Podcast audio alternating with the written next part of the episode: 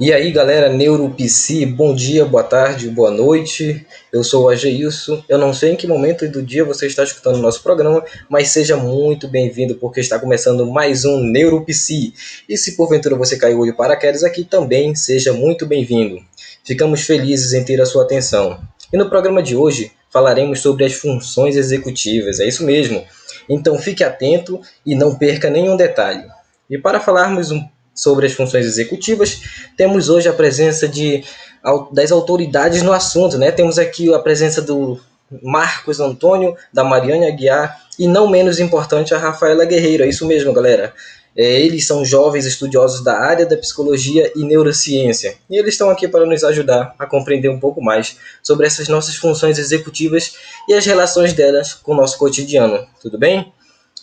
Para que você ainda e para você ainda que não sabe sobre o que são as funções executivas, eu inicio a nossa conversa aqui trazendo que as funções executivas elas consistem em um conjunto de habilidades que de maneira integrada permitem ao indivíduo direcionar comportamentos e metas, avaliar eficiência e adequação desses comportamentos, abandonando estratégias ineficazes em prol de outras mais eficientes. Então aí de uma maneira geral a as funções executivas, elas são esse conjunto de habilidades que permite você adequar o seu comportamento no seu dia a dia.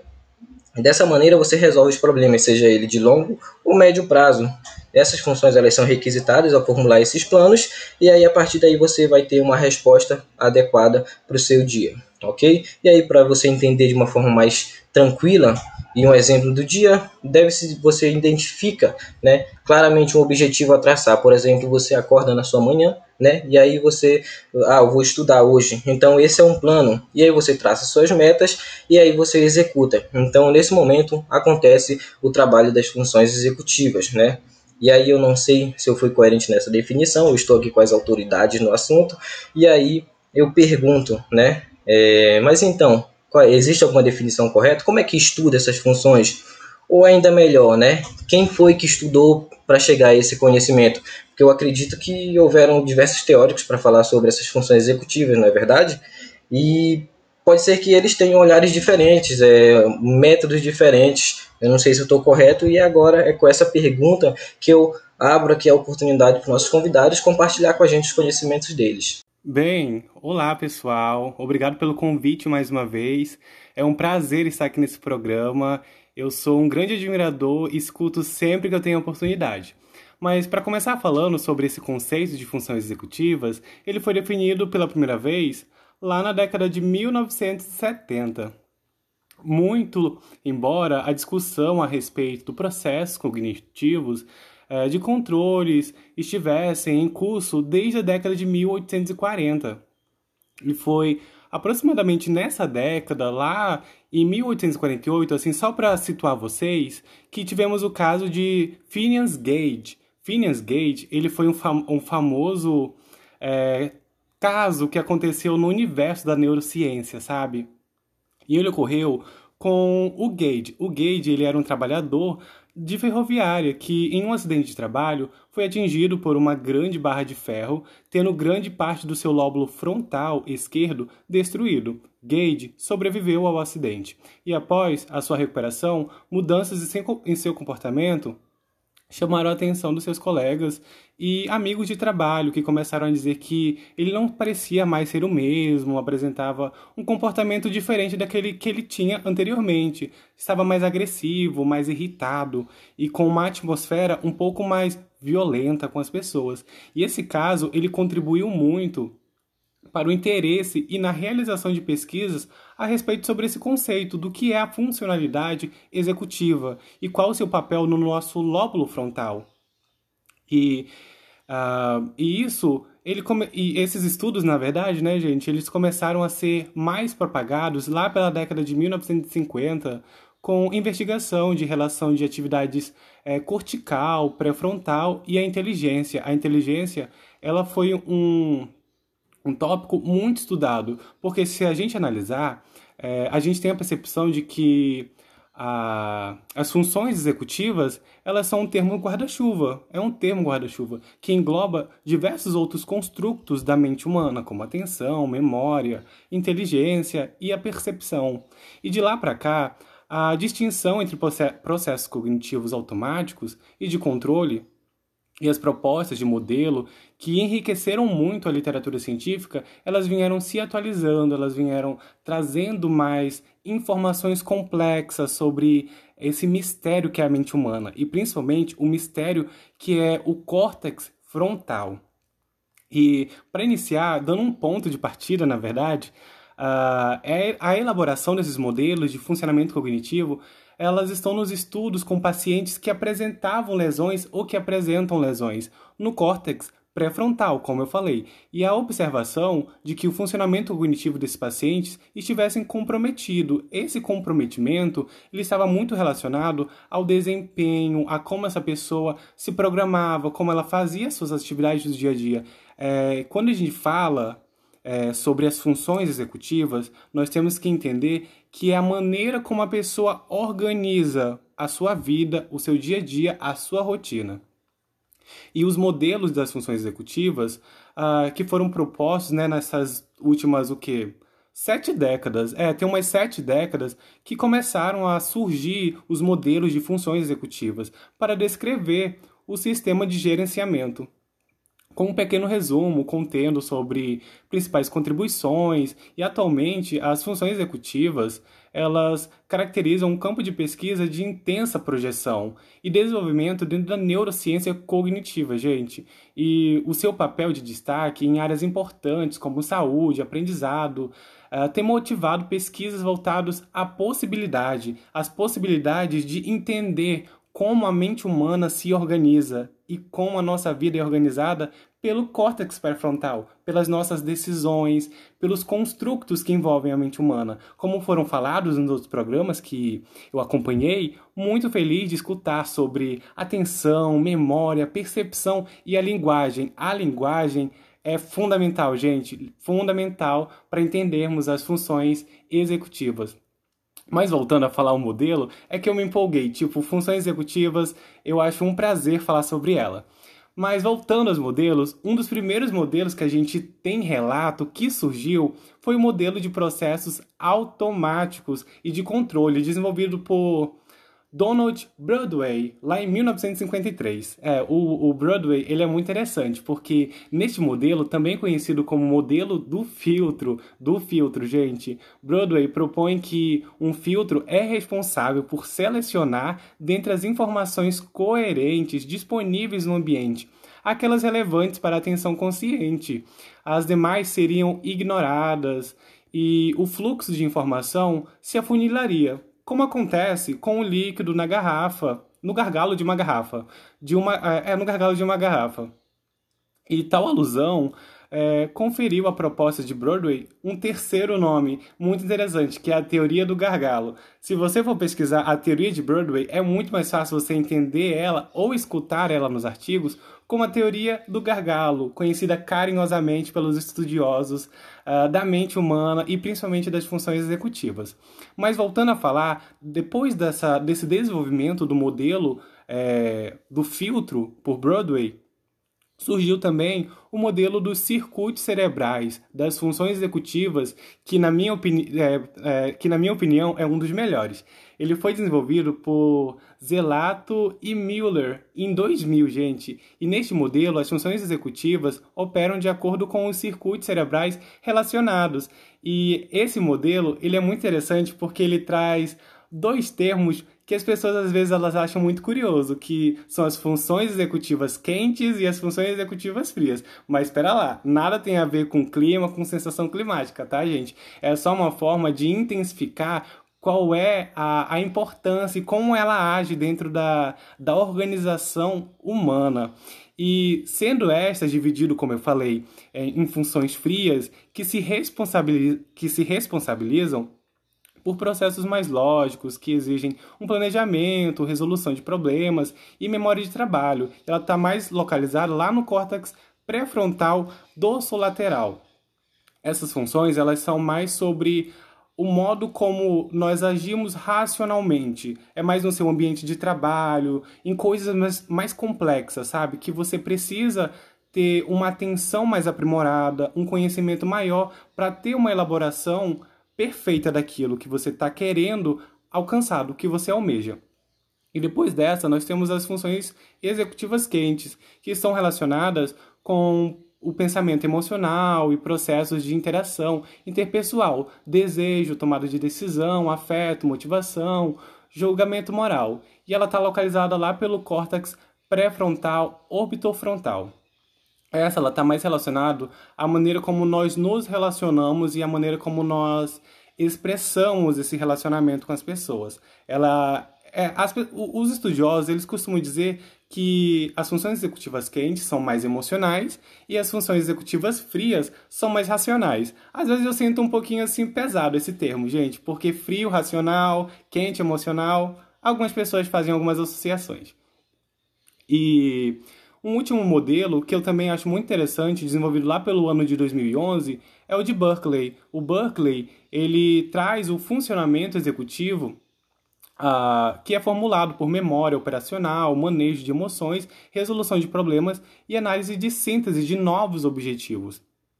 E essa e essa, esse modelo de Burgley, que é conhecido como fenotipo estendido, ele é muito interessante, pois ele traz agora uma releitura de que outras funções, outros construtos, eles estão relacionados com a, a, as funções executivas, que, como eu falei, é a memória operacional, o manejo dessas emoções, e como essas emoções elas influenciam diretamente no desenvolvimento e no planejamento da nossa rotina, das nossas ações e como nós usamos as habilidades que nós aprendemos. É mais relacionado à flexibilidade. E quando a gente fala sobre flexibilidade, a gente logo começa a associar a um modelo que na verdade não é um modelo. Muitos autores, muitos pesquisadores tentam trazer como modelo, mas no universo da pesquisa da neurociência, nós podemos dizer que é uma releitura de todos os outros modelos que já foram feitos, que é o modelo de Adele Diamond. Hoje em dia, o modelo de Adele Diamond ele é um dos mais utilizados, porque ele engloba todos os outros modelos fazendo um mega resumão. E esse resumão ele é interessante para você entender de uma forma mais prática como são e como funcionam as funções executivas, mas a gente sempre deve lembrar que a história de como esses modelos foram construídos, dos primeiros modelos, é, eles influenciam na nossa, no nosso pensamento hoje, como a gente define esses modelos. Mas sobre o modelo de Adele Diamond, eu acho que as nossas amigas elas têm mais um aprofundamento sobre isso. Eu sou mais ligado com a história, de entender tudo isso, de como as funções executivas elas funcionam. Porque sabe, né? Eu sou um neurocientista, então eu gosto da história, de entender como funciona. Mas as meninas que são mais da psicologia, da neuropsicologia, elas trazem mais essa linha dinâmica de compreensão, que é o que a Adele Diamond traz nos artigos dela, né? Ok, Marcos, muito obrigado pela tua contribuição. Isso é muito importante, porque quando tu traz essa visão mais didática para a gente, mais tranquila em relação à neurociência e como ela vê, né, essa, ou como ela traz essas funções para a gente, é uma forma de trazer, né, é uma forma importante de trazer para os nossos ouvintes e eu acredito que eles ficaram muito satisfeitos com essa sua pontuação. A gente agradece muito por tu sempre acompanhar o nosso programa, como tu trouxe, você acompanha o nosso programa, os nossos encontros. E nós agradecemos mais uma vez a tua presença aqui. Mas eu vi aí também que tu trouxe na tua fala um pouco sobre a história de Phineas Gage, né? É isso. E eu pesquisei um pouco da história dele também, eu vi que foi importante, foi um marco para a neurociência, né? Essa, esse fato. Né? Foi um fato que aconteceu, infelizmente, com ele. E através desse marco, é, a neurociência ela passou a focar mais nessa função cerebral, né, que são as funções executivas e elas são necessárias, né, para o dia a dia. E eu vejo que é um ponto muito forte, né, da neurociência. E aí também tu trouxe a respeito da contribuição de Adele Daime, né, que foi uma autora muito importante, estudiosa a respeito desse tema, e é, é, é, é com esse ponto, né, que tu trouxe pra gente a respeito da Adele, e já que tu falou que é, ela não é que tu não é especialista, né, é, nós temos aqui as nossas convidadas que são especialistas formados, né, são psicólogos e formados em neurociência também, e aí, com essa fala tua, que eu questiono, né, Rafaela, por exemplo, você poderia nos ajudar a entender mais sobre a Adele Diamond e a contribuição dela a respeito desse ponto, que seria as funções executivas, como é que ela percebe, né, como a neurociência percebe esse toda essa questão dessas funções executivas, né? Como ela traz para gente esses estudos dela? Olá, Geu. Eu posso sim te dar explicação sobre esse assunto, sobre essa teoria tão importante da Del Diamond, mas eu queria primeiro te agradecer a oportunidade de estar aqui nesse podcast que eu amo e que eu acho assim de extrema importância para a comunidade da neuropsicologia, da neurociência. Então vamos lá. É o primeiro ponto que eu vou falar. Essa teoria ela é dividida em três partes, que é o controle inibitório, a memória de trabalho operacional ou memória operacional e a flexibilidade cognitiva. O autocontrole ou controle inibitório, ele tem muito a ver com a atenção seletiva. Eu vou dar um exemplo prático do dia a dia. Digamos que eu estou numa reunião em um local que tem muitos ruídos externos, de carro, de moto. O meu celular está chegando notificação a todo momento. Eu vou focar numa, num desses desses ruídos apenas, que no caso seria a reunião. Se eu tenho um controle inibitório com falta, dificultoso, eu vou ter muita dificuldade de me concentrar apenas na reunião. Todos os outros ruídos eles vão estar tá me incomodando, me atrapalhando. Outra situação de controle inibitório é que ele, é, a pessoa tem uma capacidade de resistir a determinada vontade. É, vou dar um exemplo de uma sala de aula. O professor ele diz que aquela criança ela não pode comer durante a aula. Ela só vai comer no recreio.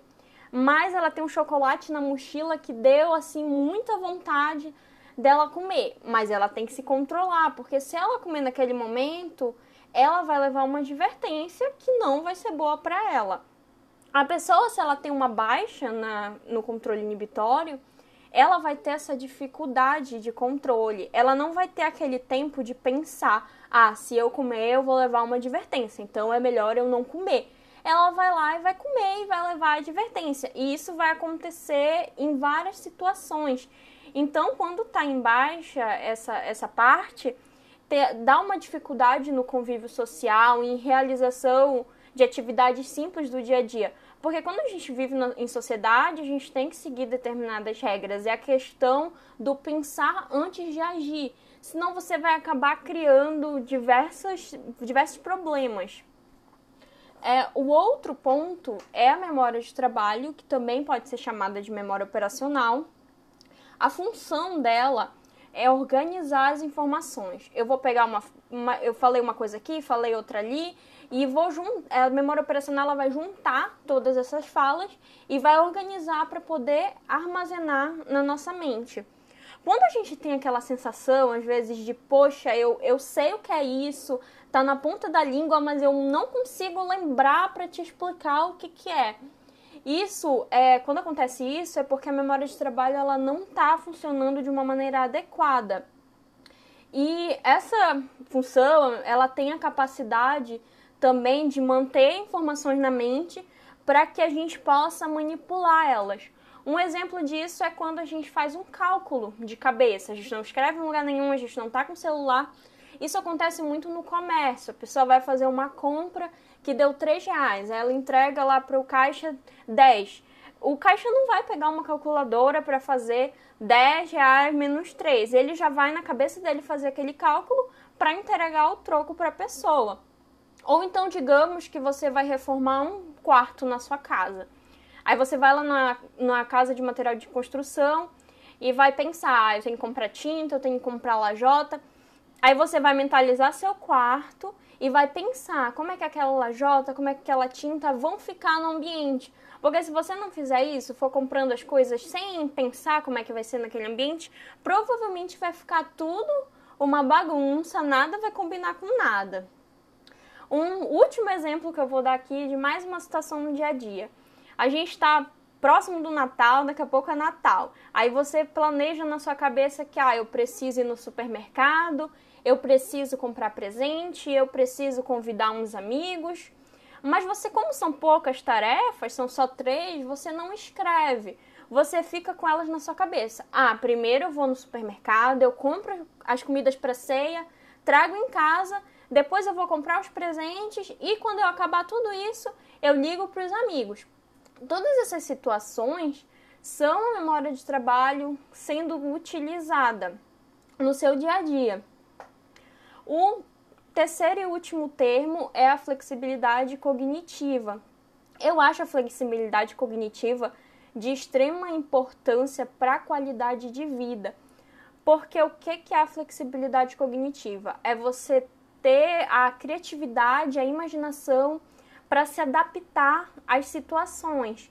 Se você não tem isso, você acaba sendo uma pessoa muito rígida. Por exemplo, ah, eu vou para academia todo dia três horas da tarde mas naquele dia não, de, não dá para eu ir porque eu tenho uma reunião nesse horário. Se eu tiver a flexibilidade, eu vou pensar no meu dia todo e vou ver um horário. Por exemplo, às 6 horas da tarde eu não tenho nada para fazer, então esse horário dá para eu ir. Se eu não tiver, eu não vou para academia porque eu não consigo pensar num outro horário para ir, a não ser aquele que eu vou todos os dias. É o que a gente chama de pensar fora da caixa. Uh, outro exemplo aqui do dia a dia. Digamos, agora a gente está nesse modelo remoto que os alunos eles entregam trabalhos todos online. E aí a, o aluno precisa entregar aquele trabalho naquele dia, senão ele perde os pontos. Mas o portal da escola dele está fora do ar. Ele vai precisar encontrar outra maneira de enviar. Ele vai ligar para o professor, se ele não tiver o número do professor, ele vai ligar para alguém da escola que possa entrar em contato com o professor para ver se ele pode enviar aquele trabalho para um e-mail, para um WhatsApp, porque ele vai perder os pontos se ele não fizer isso. Uh, um outro exemplo aqui, digamos que você trabalha numa empresa e está responsável pela organização de um evento, de uma palestra. Aí, umas 5 horas antes do evento, o dono lá do local que você alugou liga e diz: Olha, aconteceu um vazamento de água aqui nos banheiros e não vai poder acontecer o evento aqui, pede desculpa e tudo. Mas você não tem como cancelar aquele evento, porque a empresa já investiu muito dinheiro. Ela trouxe palestrante de fora, ela gastou com decoração, com coffee break, e não tem como. Então você vai ter que pensar rapidamente ser criativo para tentar achar um lugar que possa mudar o evento assim em cima da hora. Se a pessoa ela não tiver essa flexibilidade, ela vai entrar em pânico e não vai conseguir fazer nada. Às vezes pode até acontecer de perder o emprego. Então, todas essas três, esses três conceitos, eles são muito importantes para a qualidade de vida, para a gente conseguir viver bem em sociedade. Se um deles tá assim minimamente fora, não tá funcionando bem, é, já dá um, um certo problema na sua vida. Você precisa é, ir, ir tratar e fazer treinamentos para conseguir usar. E assim, um vai dependendo do outro, eles não são conceitos divididos. É, era essa minha contribuição sobre isso. Espero que eu tenha ajudado. Ok, obrigado, Rafaela, por nos trazer essa visão, né, da, dessa importante contribuinte, né, para a neurociência, que é a Del Diamond, através de, das suas pesquisas, de da sua teoria, né, então é, já gostaria aqui também de trazer a oportunidade de fala para a nossa outra convidada, né, que é a Mariane. É, Mariane, você, eu vi que a, a, como vocês são as especialistas, né, nessa, nessa área de neurociência, eu já gostaria de dar a oportunidade de falar para ti, quando a, a Rafaela ela trouxe né, esse, essa pontuação no final da fala dela, que era sobre é, esse processo de, de tratamento, né, de reabilitação, como é que funciona esse processo aí que ela trouxe para gente? Bom, depois de compreendermos, né, todas essas funções executivas e todo esse processo complexo que acontece no nosso sistema neurológico, é interessante conhecer um pouquinho da reabilitação. Como é que é esse processo de reabilitação após uma perda, após um, uma doença ou alguma lesão que pode afetar ou comprometer um quadro né, de funções executivas? As alterações das funções executivas, elas podem, como eu acabei de citar, elas podem ser por uma lesão, por uma doença neurológica ou psiquiátrica, né? As mais comuns que a gente vê aí nos casos clínicos, alterações dessas funções, é em casos de TDAH, de toque, autismo, né? Esquizofrenia, síndrome de Tourette, é, transtornos de ansiedade, transtornos de personalidade, estresses, abuso de drogas e até mesmo em casos de demência frequentemente, né, no, no, na clínica, a gente recebe pacientes que precisam dessa recuperação para manter preservadas essas funções executivas, né, que são, que pode, a gente pode citar memória, inteligência, linguagem, né, como os pontos principais. Porém, quando acontece é, alguma alteração nessas funções executivas que comprometem as suas emoções, o afeto, o comportamento social, personalidade, é um pouquinho mais difícil, um pouquinho mais complicado para se fazer essa reabilitação. Mas assim, como funciona, né, essa reabilitação de funções executivas? Né? Dentro da, da neuropsicologia, é um processo que objetiva a restauração e a readaptação dessa funcionalidade para a pessoa, que é, sofreram algum dano cerebral né? e que buscam essa, essa modificação de atividades né? para se adaptar ao momento em que está vivenciando a sua reinserção social e a melhora de vida produtiva do indivíduo né? considerando com certeza as suas limitações, a sua própria subjetividade. As principais atividades que a gente pode citar né, são o treino de habilidades sociais, treinos de habilidades cognitivas, aprendizagem de estratégias compensatórias, né, organização e o planejamento de uma rotina é, as práticas de atividades do cotidiano, atividades psicoeducativas, né? atividades de reorientação aos familiares, o que é muito importante, processos terapêuticos individuais para o paciente que ele precisa, ele vai precisar nesses momentos. Né?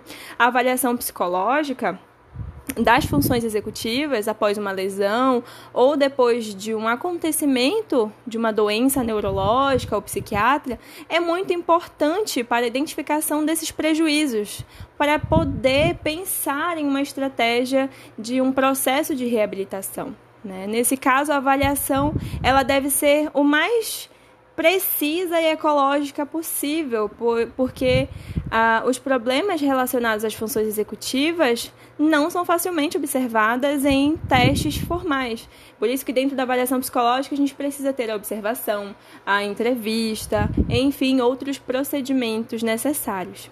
Né? E o, o objetivo principal de uma reabilitação é, executiva, ela é o aprimoramento da autonomia do paciente em situações cotidianas, habilitando ele a viver é, a viver bem, ter qualidade de vida e resolver os seus problemas de acordo com as suas capacidades. Alguns testes que eu posso citar, né, eu vou deixar para os meus colegas citarem outros, né, mas um deles que eu utilizo bastante na clínica é o teste de trilhas, né, que ele é semelhante àquele ligue os pontos, né, que a gente conhece desde a infância. É um teste no qual o paciente deve ligar os pontos o mais rápido possível, sendo ele dividido em duas etapas, né? A etapa A e a etapa B. Na etapa A, a, é avaliada a atenção concentrada e a velocidade desse processamento que o paciente tem em ligar os pontos seguindo os números, né, em uma ordem crescente. Já na etapa B, é avaliada a sua flexibilidade cognitiva, memória operacional, atenção alternada, enfim. É semelhante à etapa anterior, sendo que os pontos eles vão ser ligados de forma pareada, números em ordem crescente, com letras, em ordens alfabéticas, por exemplo, A1, B2, C3, né?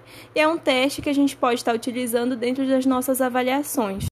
Ah, bem, um outro teste muito interessante é o teste de Stroping, que eu uso muito nas minhas pesquisas acadêmicas, que eu acho interessante a maneira como ele analisa esses processos com o paciente, com a pessoa. E para ser bem sucinto, ele consiste em um teste de velocidade de processamento e controle inibitório, no qual o indivíduo deve inibir respostas prepotentes. Na primeira etapa do teste, o paciente lê um cartão com um retângulo colorido. É colorido e no, seg e na, no segundo, palavras comuns com as mesmas cores exibidas anteriormente, sendo que ele deve ler a cor da palavra e não a palavra impressa. Na última etapa, é medido o efeito strobing, no qual os nomes das cores vistas anteriormente aparecem, mas de cores diferentes. Por exemplo, palavra vermelho com tinta de cor azul, ou palavra amarelo com tinta de cor verde. O paciente, neste caso, deve ler a cor da palavra e não a cor escrita no papel ou no retângulo, como eu falei, o cartãozinho. O efeito strobing aparece com a lentificação da leitura como um meio de inibir as respostas prepotentes, reduzindo erros e assim trabalhando a memória, a atenção e a cognição desse paciente.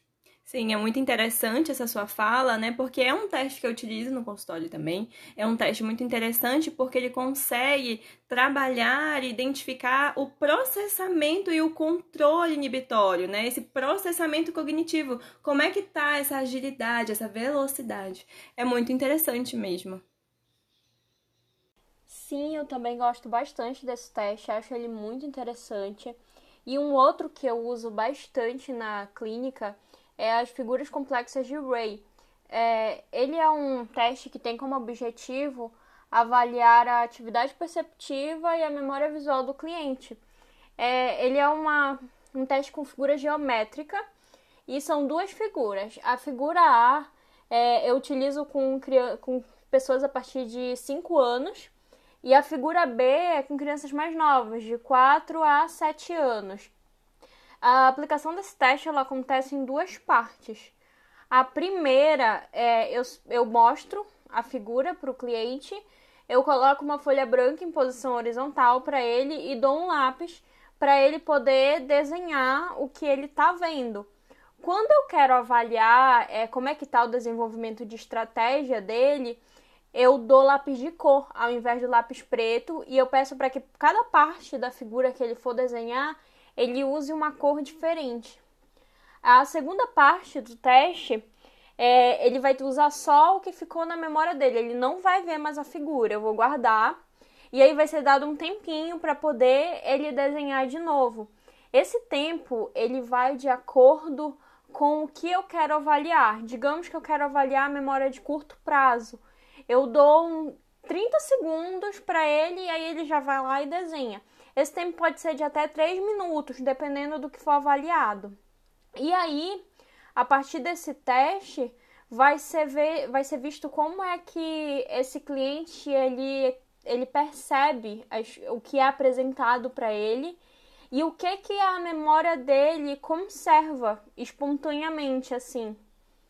Muito bem, obrigado por essa contribuição de cada um de vocês, Marcos, a Mariane, a Rafaela, muito obrigado mesmo pela contribuição de vocês. Só que agora, esse é o momento do nosso ouvinte, né, do nosso internauta estar participando junto com a gente.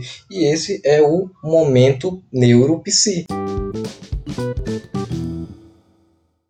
O que acontece nesse momento, gente, é, é, o Marcos que acompanha a gente, como ele falou, ele deve saber, né, que todo todo nosso em todos os nossos programas, né, em todos os nossos diálogos, existe o um momento né, do nosso ouvinte é, ajudar, contribuir né, com o conteúdo, perguntando. Né? E aí temos uma pergunta aqui muito é, interessante, né, que ela foi selecionada no, ao longo da semana. A gente coloca né, o nosso tema é, em, em questão né, para os nossos ouvintes, para que eles é, sanem as possíveis dúvidas deles é, no decorrer da nossa conversa. E aí, é, essa pergunta ela pode ser feita, você já pode seguir a nossa página lá no Instagram, tá? Neuropsi Oficial, e vocês podem estar seguindo também as páginas, as, as redes sociais dos nossos convidados especiais aqui, né? Afinal, eles também podem contribuir não só aqui, mas na, nas redes sociais deles também. Eu acredito que eles é, levam esses conteúdos importantes a respeito da nossa, do nosso funcionamento, né? E aí tem o, o arroba Marcos Antônio Oficial, né? Você pode estar seguindo ele no Instagram e no Twitter. A Mariane também, né? Arroba Mariane Aguiar Oficial, Instagram e Twitter também. e a Rafaela Guerreiro, é, arroba Rafaela Guerreiro, né, Instagram e Twitter também. Então sigam nossos convidados e, se possível, eles também vão seguir vocês, vocês fazem essa interação lá. Né? E aí, voltando aqui para a nossa pergunta, a, pergunta é do arroba Santos, obrigado arroba Santos pela tua participação, é, agradecemos, né, e, e continue é, contribuindo com suas perguntas.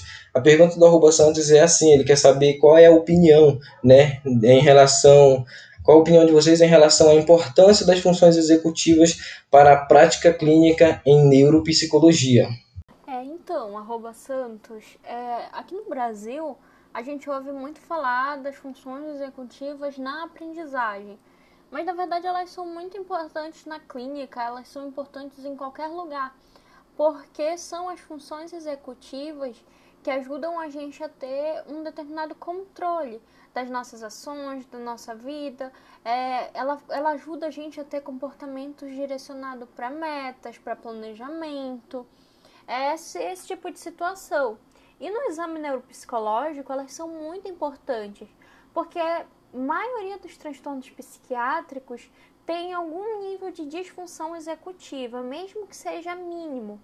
É, esses indivíduos eles têm dificuldade de exercer controle cognitivo, que é justamente o que as funções executivas proporcionam para gente. Ok, muito legal, muito legal. É, gente, tem mais uma pergunta aqui que foi selecionada, né? Essa pergunta agora vem da arroba Lua né? Arroba Lu, obrigado pela tua participação também. Contribua mais com suas perguntas, tá? É para você que não sabe como você vai perguntar, você siga a nossa página no Instagram e no Twitter também, e lá você coloca a hashtag NeuroPC e faça sua pergunta que a gente vai estar tá selecionando elas, tá? Arroba é, aqui ela quer saber, né?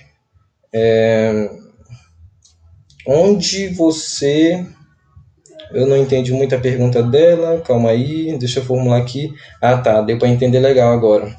É, onde você percebe que há maior dificuldade né, em relacionar a teoria e a prática no que diz respeito às funções executivas? Essa é a pergunta dela. Certo. Bem, a quantidade de bobagens que se diz sobre funções executivas é muito grande e eu escuto bastante. Por exemplo, muita gente fala que funções executivas é função do lobo frontal. E na verdade, o lobo frontal é um terço do cérebro. Tem N outras funções. E as funções executivas, na verdade, estão associadas a circuitos que envolvem o lobo frontal. Mas não estão ali. Elas são medidas por circuitos que envolvem diferentes regiões corticais, que foram subsistemas relacionados às funções executivas. Mas as pessoas às vezes fazem uma interferência equivocada e irresponsável, sabe? Sobre a associação de função executiva como sendo sinônimo de função frontal. E na verdade, nós sabemos que não é bem assim. São dois níveis de análise relacionados, mas nós temos que falar de teste de avaliação, de função e não avaliação da região. Além disso, as pessoas não têm crítica em relação a conceitos que são particularmente perigosos, como, por exemplo, função executiva quente e fria. De fato, existe muita facilidade para sustentar a diferença e sustentar essa diferença por muitas vezes, sabe? Entre esses dois tipos de funções. Mas na prática clínica é muito difícil você falar que uma tarefa mede só funções executivas quentes ou só funções executivas frias, porque elas são uh, dependentes de uma série de características que vão além da tarefa. Car características da personalidade, sabe? Uh, envolvendo motivação, identidade, idade. Então, às vezes as pessoas fazem uns saltos conceituais que não se sustentam na prática clínica. A última dificuldade é em relação ao desconhecimento de modelo teórico da neuropsicologia cognitiva para sustentar a interpretação dos fenômenos. As pessoas muitas vezes acham que as funções executivas são uma coisa só. Não conhecem os modelos e aí acabam fazendo interferências equivocadas em cima desses desconhecimentos, sabe? Então acho que sabe-se muito menos do que se deveria na hora de avaliar inferir, interpretar essas funções executivas que são muito amplas e que exigem um conhecimento e um aprofundamento para sua compreensão com clareza. Perfeito, muito bem, obrigado. Né? Eu acredito que deu para responder tranquilo as perguntas. E por último, né, o nosso tempo está acabando e a gente tem, né, tem essa oportunidade para os nossos ouvintes. Tem mais uma pergunta aqui para finalizar o nosso programa, né? A pergunta vem do arroba do arroba Geu, é isso mesmo? Arroba Geu, obrigado pela sua contribuição, né? O Xará aí, obrigado pela tua contribuição, pela tua pergunta, uma pergunta muito importante também aqui, né? E a pergunta dele é qual a maior dificuldade encontrada na avaliação das funções executivas em contexto clínico? Que pergunta legal, cara. Vamos lá, a gente vai receber a resposta agora. Bem, arroba muito interessante essa sua pergunta, né? E que pergunta. E para responder ela, eu volto a conceitos que eu falei bem no início da minha fala, né, sobre as particularidades do paciente, né, de vê-lo como pessoa, entender que é uma pessoa, é um paciente que tem as suas limitações, as suas características pessoais de motivação, de personalidade, né, de familiaridade com certas tarefas ou situações de novidade, né, para uma determinada tarefa. Né? Uma tarefa nova no repertório de um, de um paciente pode ter significados ou significativas é, diferenças nesse desempenho dele na, na avaliação. Geralmente, um paciente desmotivado, que foi obrigado por terceiras pessoas a estar submetido a uma avaliação, ou que já demonstra cansaço após algum ponto de aplicação de testes, enfim vai apresentar resultados nos testes piores que um paciente com outra característica. Uh, isso não quer dizer que ele possua suas funções cognitivas comprometidas, né? Ou que há algum problema em seus circuitos neurais ou corticais. Esse tipo de dificuldade pode ser bem trabalhada com uma boa observação clínica sobre o, o caso com uma bateria de avaliação que sejam bem focais em relação ao que se quer avaliar, como por exemplo o caso né, de uma queixa, que a, queixa seja em relação à memória, ou é, é interessante, né? Não é interessante aplicar vários testes. Para que, que eu vou aplicar vários testes em um paciente que precisa, né, de um teste referente à memória? Então, para que, que eu vou aplicar um teste de linguagem, né? Um, um teste, sei lá, de, de atenção, sendo que eu quero observar o construto da memória. Né? Então, vamos focar nesses testes para aquilo que é o nosso objetivo principal de observação. É, talvez aplicar mais testes somente se você percebeu durante a entrevista clínica né, um certo comprometimento naquele domínio cognitivo. Além de tudo isso? Outra dificuldade que pode acontecer na clínica tem a ver com a apresentação das instruções de uma determinada tarefa ou teste. Uh, foi discutido sobre isso em uma revisão recente sobre avaliação de funções executivas que mudanças sutis na apresentação da tarefa de, avaliação de funções executivas pode levar a resultados completamente alterados de desempenho. Por exemplo, o teste de influência verbal, em que você fala para o paciente abertamente que ele não faça variações de uma mesma palavra. Vai de alguma forma influenciar o uso de outros módulos cognitivos, como sistema semântico, sistema fonodiólogo, é, fonodiológico, e isso, se você aplica um teste sem essa instrução em um determinado sujeito e destes compara os resultados com uma tabela em que as instruções foram diferentes, você terá um parâmetro equivocado. Para interpretar os resultados daquele determinado teste, daquele determinado processo de testagem com aquele sujeito. É interessante nessa pergunta também arroba Geu, que a gente pode tirar um fato muito importante na fala do Marcos, porque ele diz sobre o processo de avaliação e o quanto o quão cuidadosa essa avaliação deve ter. Não tem um teste em si focal das avaliações é, executivas. Então você precisa dessa observação, você precisa dessa entrevista, né? Eu volto a dizer isso, para você observar qual construto você quer testar. É linguagem? É memória? É atenção? Porque a função executiva, como foi falado anteriormente, ela é como um maestro, né? E ela vai organizar tudo isso dentro da sua vida e da realização dos seus comportamentos diários, da sua vida diária o que é muito interessante e muito importante. Espero ter suprido a sua necessidade, né? Espero ter conseguido uh, é, responder a sua pergunta, tá?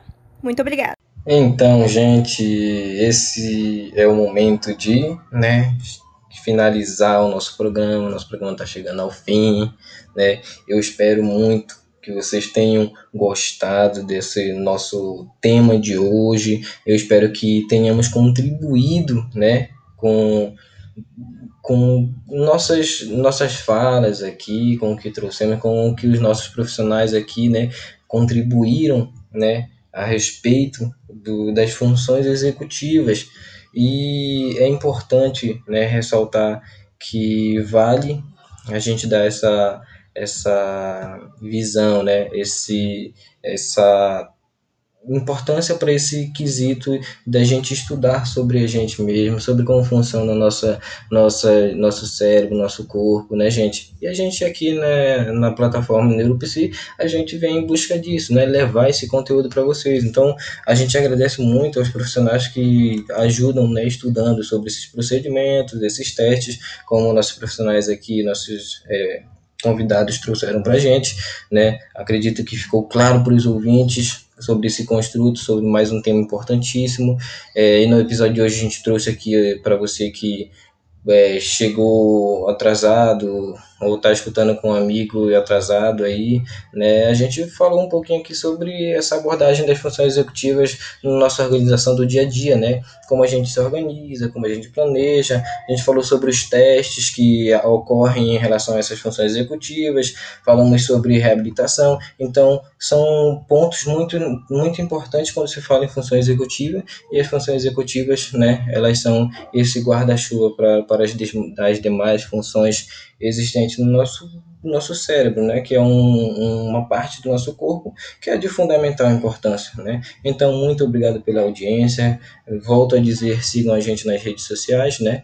É, Twitter, Instagram e nos acompanhe a cada momento na nossa, nas nossas é, conversas e diálogos aqui na plataforma NeuroPC. Muito boa noite a todos, bom dia ou boa tarde para você que está escutando em qualquer momento do dia e até a próxima.